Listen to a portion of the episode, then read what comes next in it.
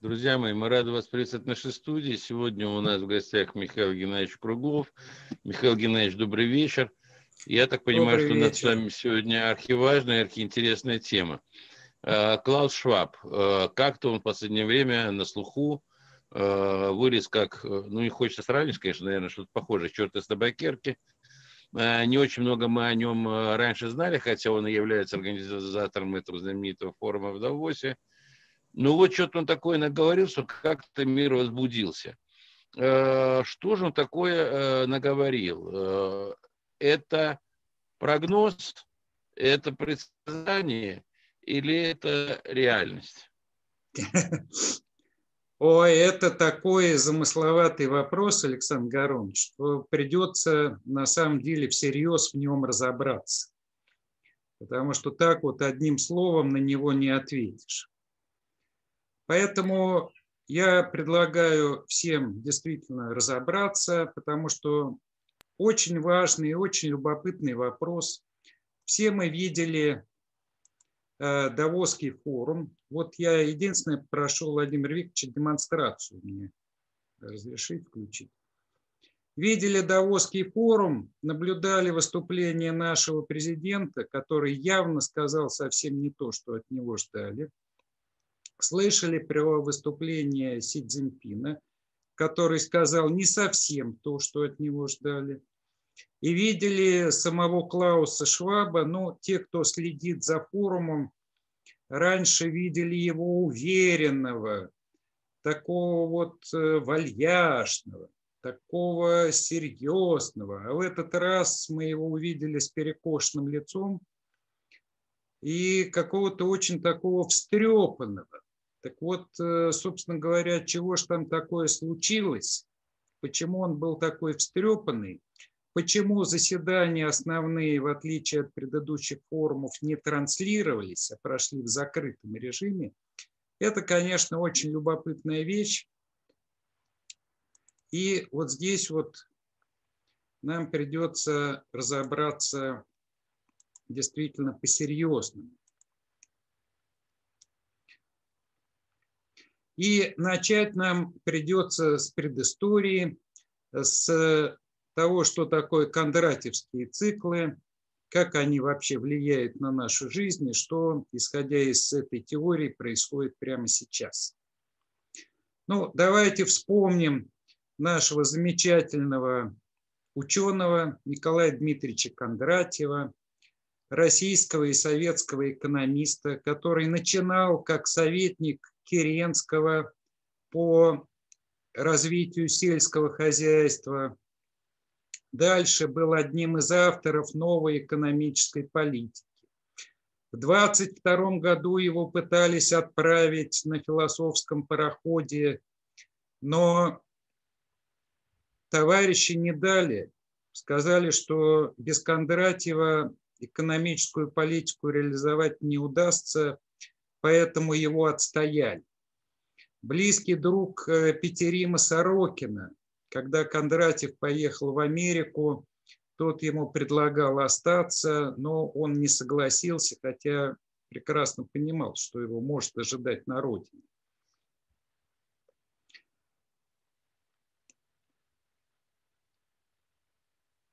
Закончил свои дни да, на полигоне коммунарка в 1938 году еще в 28 году Сталин подверг резкой критике его и Чаянова. Вот. И понятно, что в итоге, так сказать, все закончилось вот ровно так, как закончилось.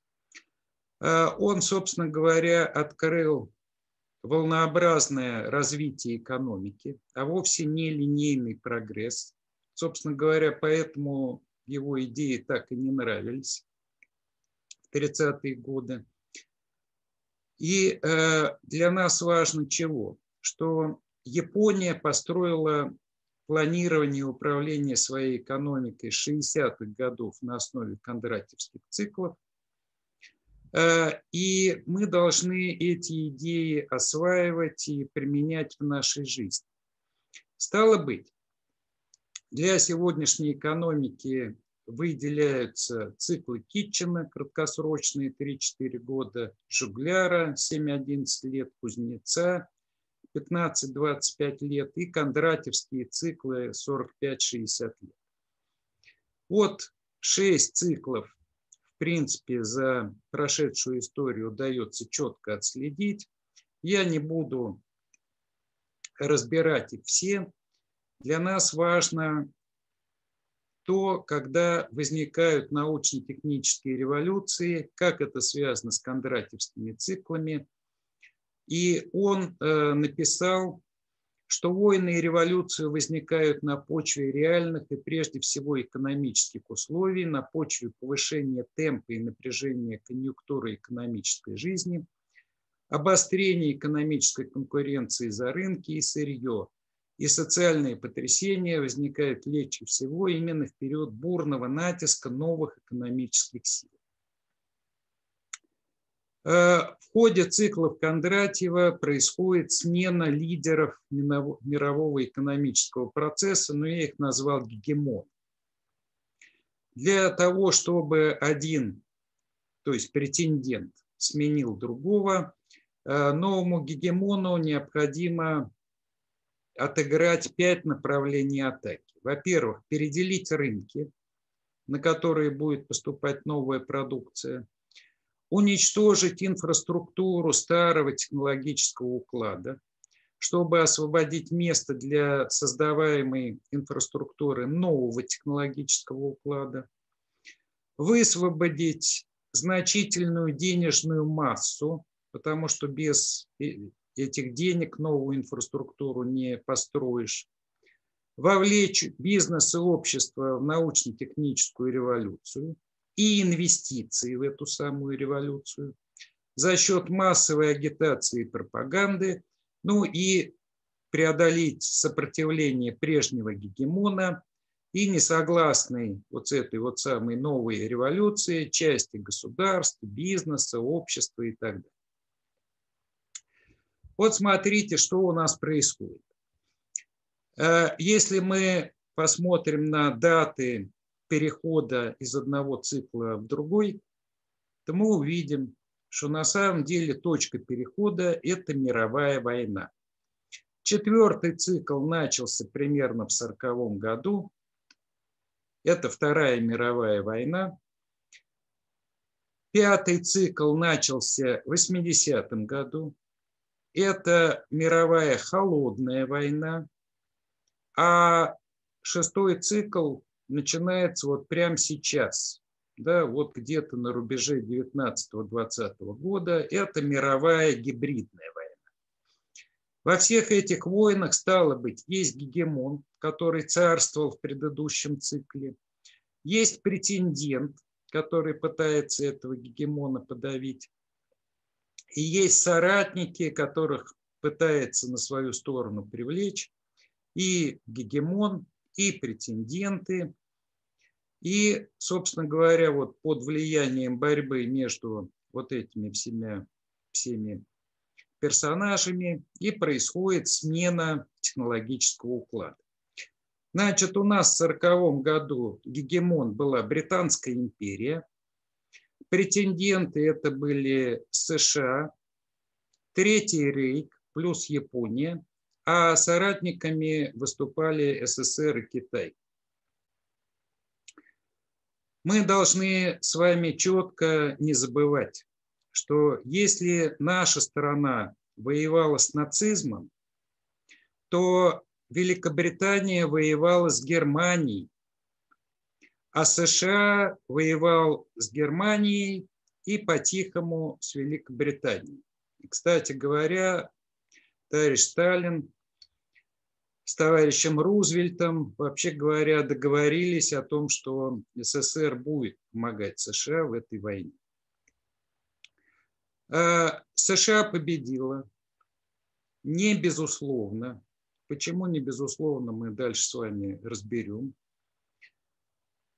И стало быть, новым гегемоном в четвертом цикле стал США. 50% почти мирового валового внутреннего продукта давала американская промышленность.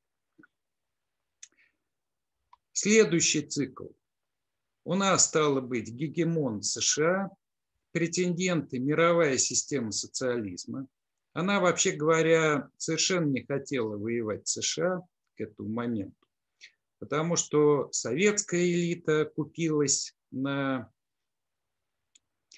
идеи, э, связанные с, ну, как бы, мирной трансформацией, со существованием систем, с конвергенцией строев и т.д. Но они-то не хотели, а с ними-то хотели. Э, претендентом была Япония, которая, в принципе, тоже не хотела воевать. Япония фактически оккупированная страна с таким количеством американских баз, без права иметь свою авиацию, без права иметь свои, свою армию. еще без э, массы всяких прав, которые стали итогом э, Второй мировой войны. Но раз они активно развивались, для гегемона они были соперники. Мировую систему социализма начали долбать с Польши, где-то вот 80-й год это солидарность там, и прочие связанные события, и достаточно быстро раздолбали. Сейчас у нас стало быть, э, Японию уделали чуть попозже, к 1998 году, так называемый кризис Юго-Восточной Азии, который спровоцирован был и умело проведен Джорджем Соросом, а сейчас у нас получается ситуация какая? Стало быть, есть гегемон США, есть претенденты, это Китай, Европейский Союз. А как самостоятельная сила впервые в прошедшей истории выступили Кощеи. До этого они играли за одну из сторон, а часто за обе или за три даже стороны сразу. Э, тут они выступили как самостоятельный игрок. Значит, э, в отличие от государств, которые пытаются получить преимущество именно для государства и связанный с ним бизнес, э, задача Такащеев – это угробить государство и таким образом создать почву для мирового правительства, для бизнеса крупных суперкорпораций. Есть э, соратники, это мы, это та же самая Япония. Если мы посмотрим на промышленные революции, то получается, что вторая промышленная революция, значит, она шла в третьем цикле Кондратьева, продолжалась в четвертом цикле. На пятый цикл пришлась третья промышленная революция, а на новый с небольшим запасом приходится четвертая промышленная революция. Смысл э, всех вот этих вот переходов в том, что победитель разрушает финансовую и промышленную инфраструктуру соперников, заново строит их сам и вскрывает их рынки. Вот э, есть такой замечательный экономический показатель возвратные инвестиции или ROI, Return on Investment когда цикл начинается, то вот этот вот самый ROI, он положительный. Инвестиции дают прекрасную отдачу. Дальше Кондратьевский цикл доходит до максимума. На максимуме у нас отдача от инвестиций практически нулевая. Ну, ее удается в статистике сделать не нулевой за счет всяких там хитростей, но э, реально она нулевая а на фазе спада она становится даже, вообще говоря, отрицательной. Для того, чтобы она снова стала положительной, ну, собственно говоря, инвестиции, огромную массу денег надо же куда-то деть, поэтому куда она девается? Вот сносится инфраструктура. Да, зачем Великобритании и США понадобились ковровые бомбардировки во Вторую мировую войну? Ну, чтобы снести немецкую инфраструктуру и потом ее отстроить заново. СССР не применяла ковровые бомбардировки, потому что СССР воевал с нацизмом. Вот. Э, без вот этого сноса старой инфраструктуры, вообще говоря, построить новую не удается. Должно быть освобождено место. Для того, чтобы победить вот этот вот самый претендент или гегемон, если он, понятное дело, собирается оставаться, должны реализовать шесть видов власти. Вот эти вот шесть видов власти фактически реализуются шестью войнами. Ну так вот, в кавычки можно их взять. Да? И шестью победами в этих самых войнах. Ну, э, надо сказать, что за прошедшее время ни одной стране, вот во всех шести войнах сразу, ни одной победы полноценной достичь не удалось. Ну, во-первых, нужно победить в войне силой. Это дает право на передел рынков и другие действия. Во-вторых, нужно победить в финансовой войне. А финансовая война включает в себя две войны сразу. Это война денег и война товаров. Для того, чтобы победить в войне денег, претендент должен сделать свои деньги мировыми. Раз. Дальше нарастить массу вот этих вот самых денег, потому что их понадобится много.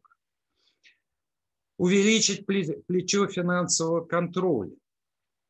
Это отношение контролируемого капитала к контролирующему капиталу. Вот э, скажем, мы вот с вами и с Владимиром Викторовичем создали какой-то бизнес. Как его контролировать? Но тот, у кого доля больше, да, тот его и будет контролировать. Вот нас трое, примерное плечо контроля – это 3 к 1. Да, тот, кто имеет большую долю, тот будет контролировать весь бизнес. Если мы создаем с вами публичное акционерное общество, то, вообще говоря, создав огромную массу относительно немощных собственников, мы резко увеличиваем плечо контроля. Скажем, с 10% акций можно контролировать весь этот бизнес. А за счет многих других хитростей мы можем еще больше увеличить это плечо контроля. Вот э, все вот эти вот научно-технические революции, они, между прочим, Э, всегда сопровождались резким увеличением плеча контроля. Для того, чтобы вот это вот плечо контроля нарастить, нужно тоже сделать ряд совершенно определенных шагов. Во-первых, заставить всех побежденных имитировать национальную валюту на основе своей валюты. Вот, скажем, заработали доллары, вот на заработанные доллары имитировали рубли. Не заработали доллары, вот фиг вам, они а имитирование новых рублей. Дальше. Перевести мировую торговлю основными ценностями, то есть драгметаллами, алмазами, произведениями искусства на свои торговые площадки и сосредоточить у себя основные золотовалютные резервы и культурные ценности побежденных. Вот, э, кстати говоря, про Вторую мировую войну. Америка вроде бы победила и стала гегемоном, а ключевые мировые рынки ценностей остались в Великобритании. То есть у прежнего гегемона не отдали они. Поэтому в финансовой войне американская победа была частичной. А вот э, золотовалютные резервы, да, им удалось перетащить к себе. Дальше. Нужно перевести мировую торговлю жизненно важными ресурсами, а это энергия в разных видах, основные виды продовольствия, на свои биржи и запустить на них механизм имени Адама Смита и Смита Инвестсона. Да, потому что невидимая рука рынка, вооруженная револьвером, может гораздо больше, чем просто невидимая рука рынка. Это увеличивает денежную массу, которая находится в распоряжении у гегемона, на порядок.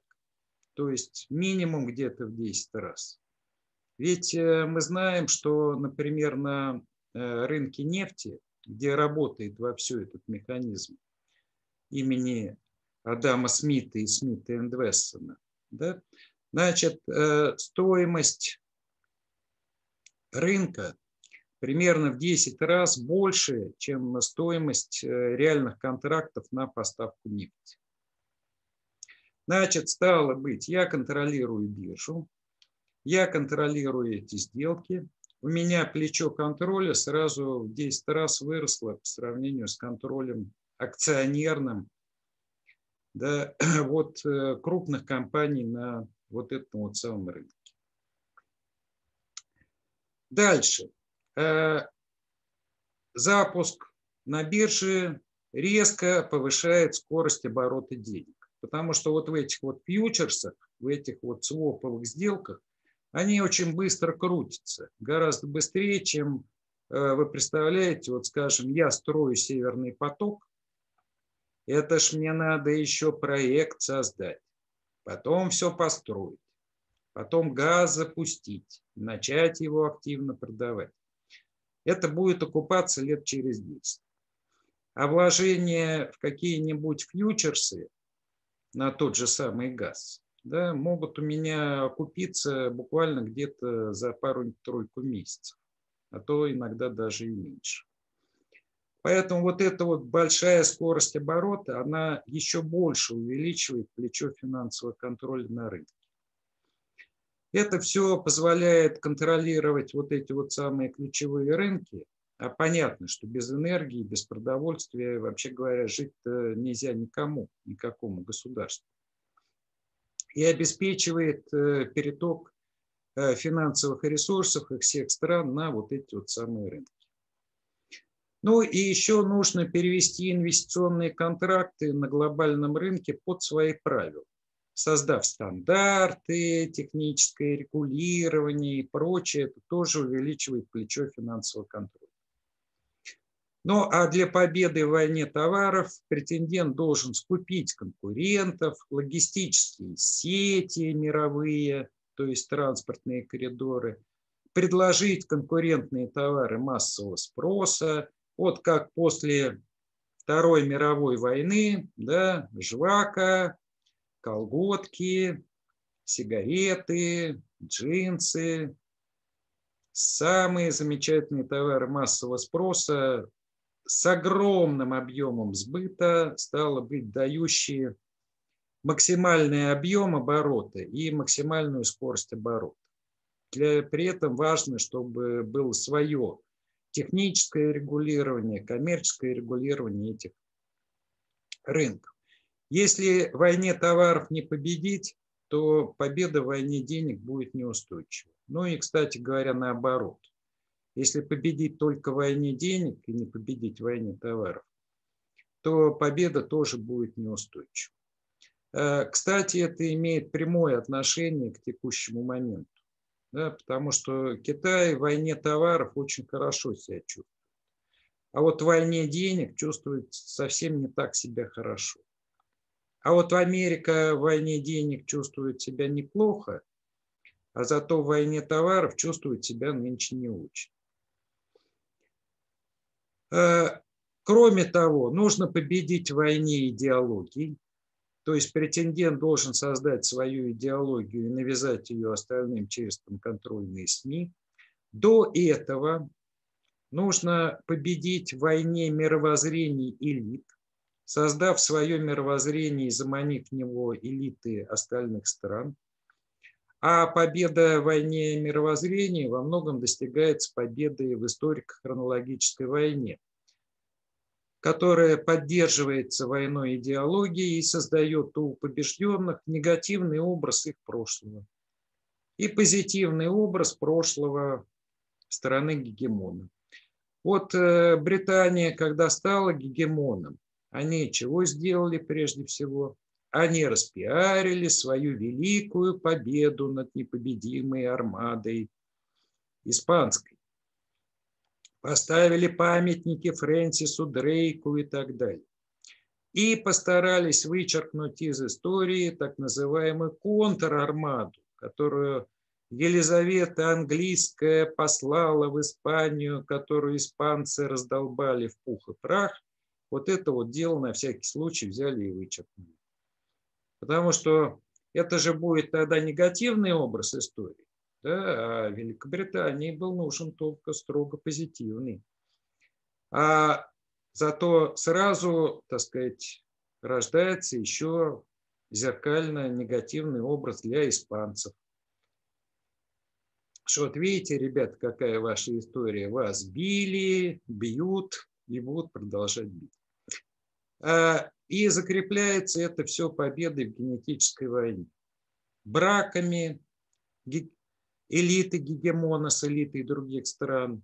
Вот э, Америка достигла больших успехов уже в Первой мировой войне. Не победила, конечно, Великобритания. Великобритания осталась гегемоном.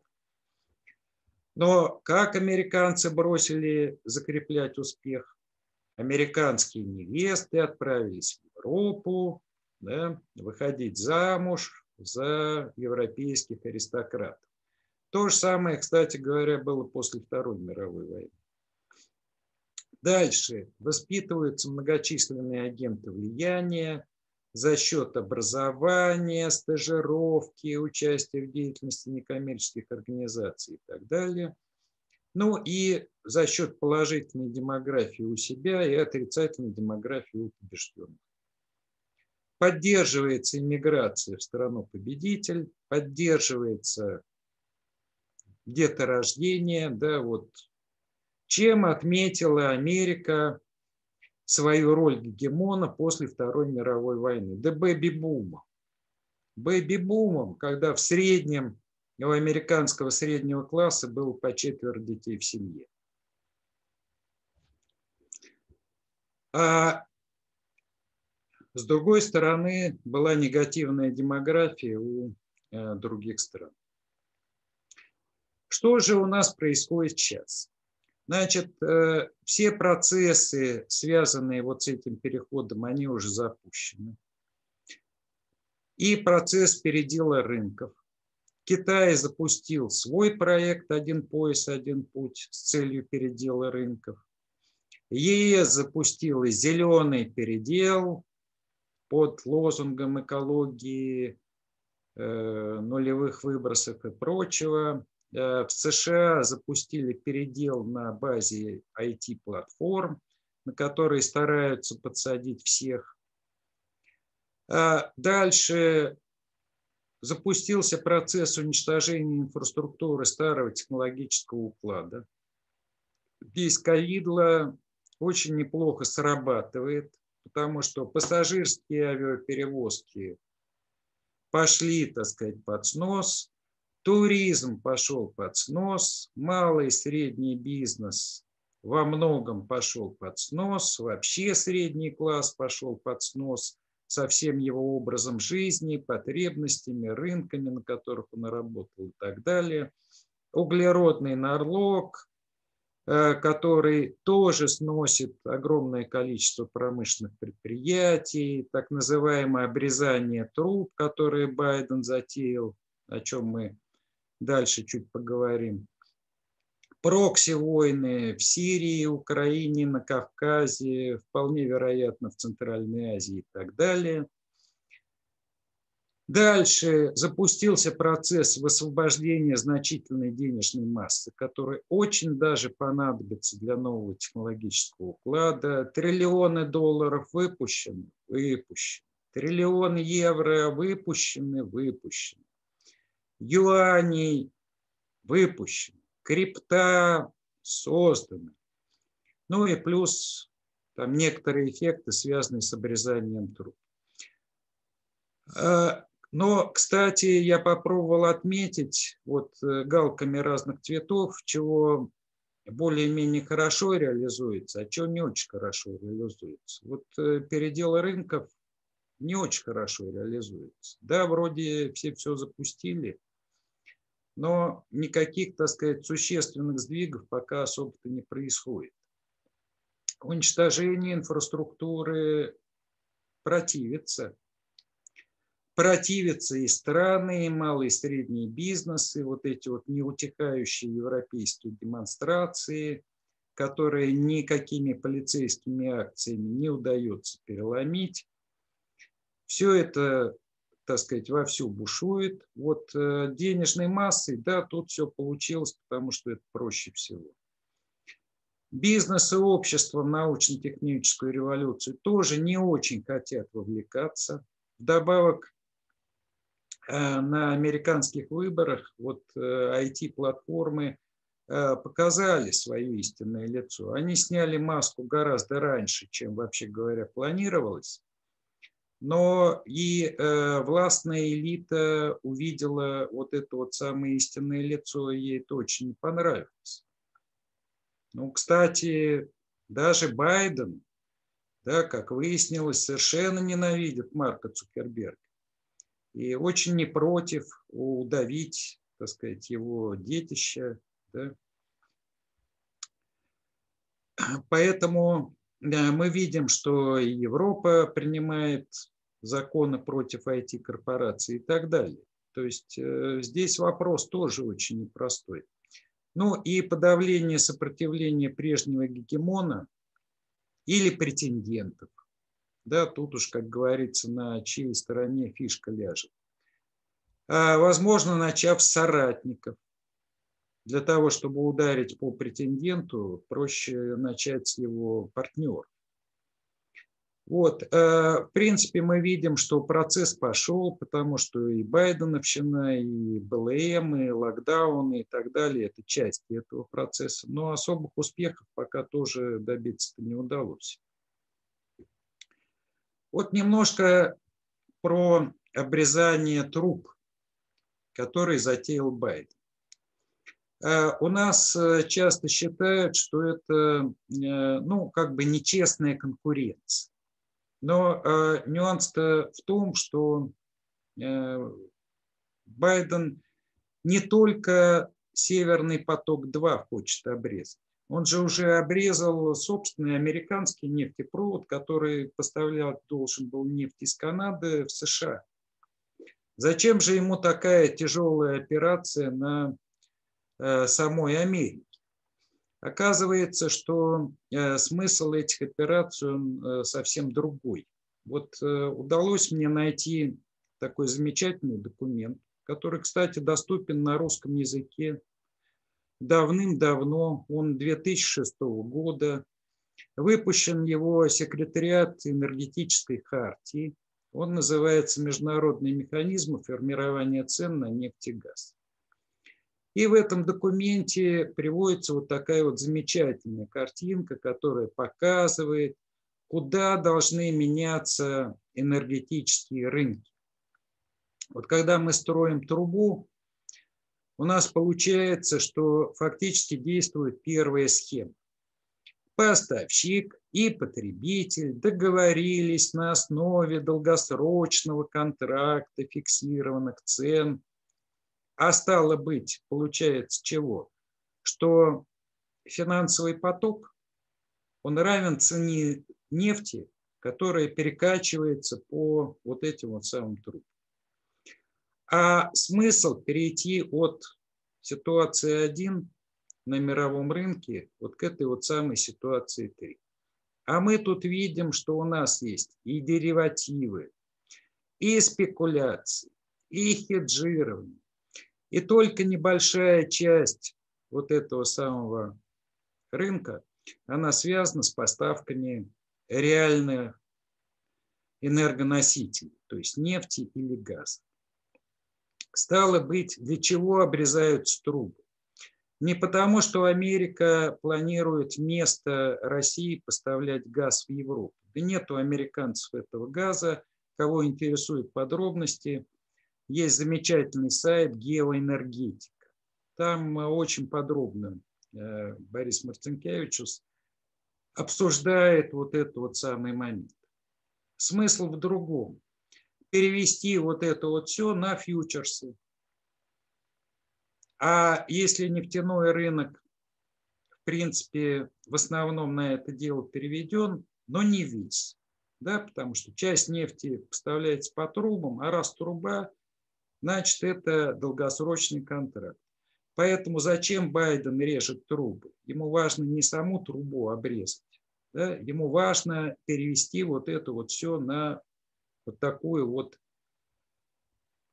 схему, потому что эта схема позволяет сразу массу денег, которые на рынке циркулируют, да, увеличить в разы, а может быть даже просто на порядок. Стало быть, делается это для чего? Переключается это все на биржи. Биржи, естественно, чьи? Американские.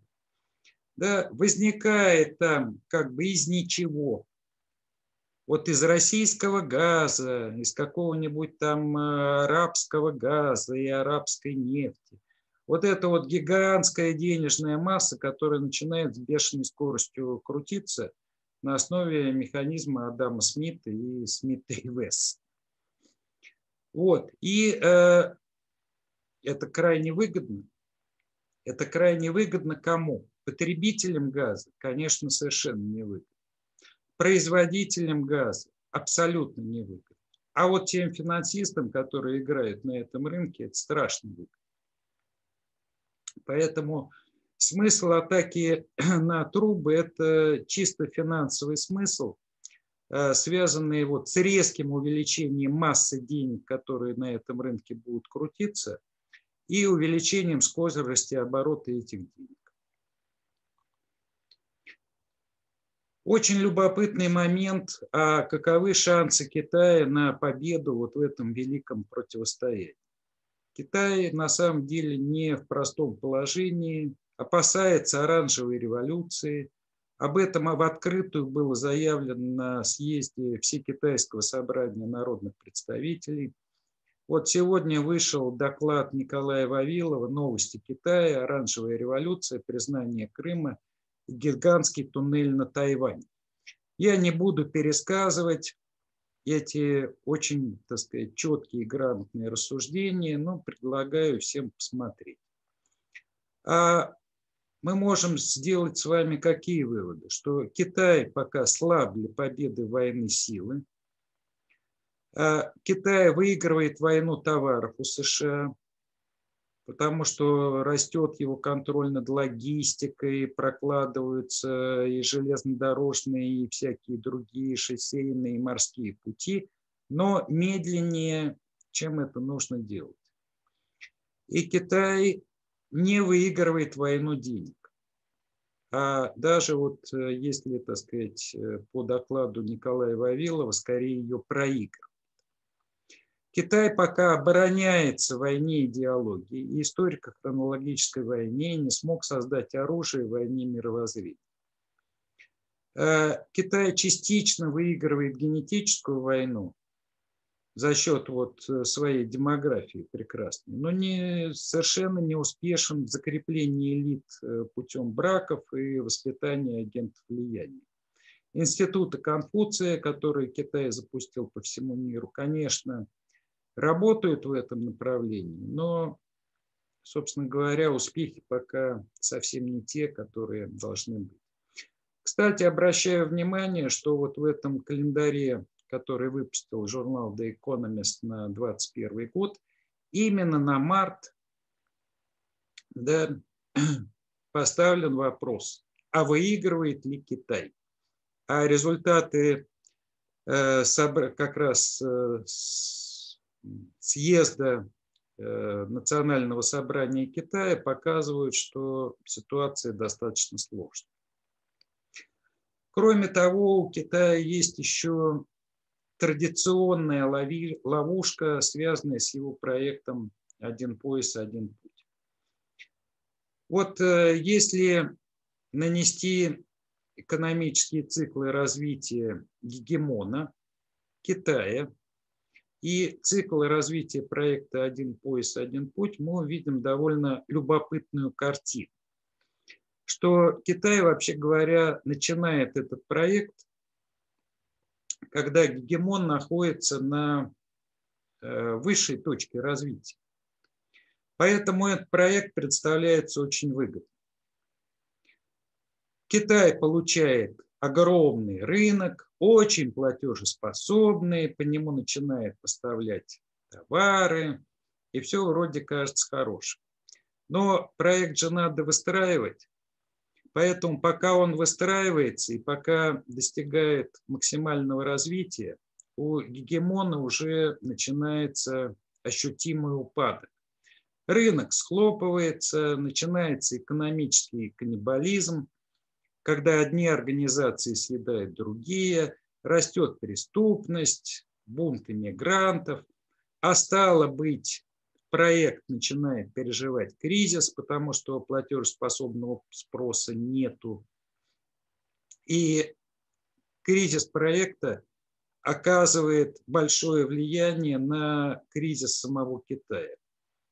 В результате за многие уже качания вот этого великого евразийского маятника, когда каждый раз Китай начинал подобный проект, а, собственно говоря, все заканчивалось чем? Крахом единого государства и многоцарствия. Трое царствием или больше было царствием. И то же самое, кстати говоря, переживал и Гегемон. А, вот это вот э, традиционная ловушка, в которую э, Китай и нынче, вообще говоря, совершенно запросто может попасть.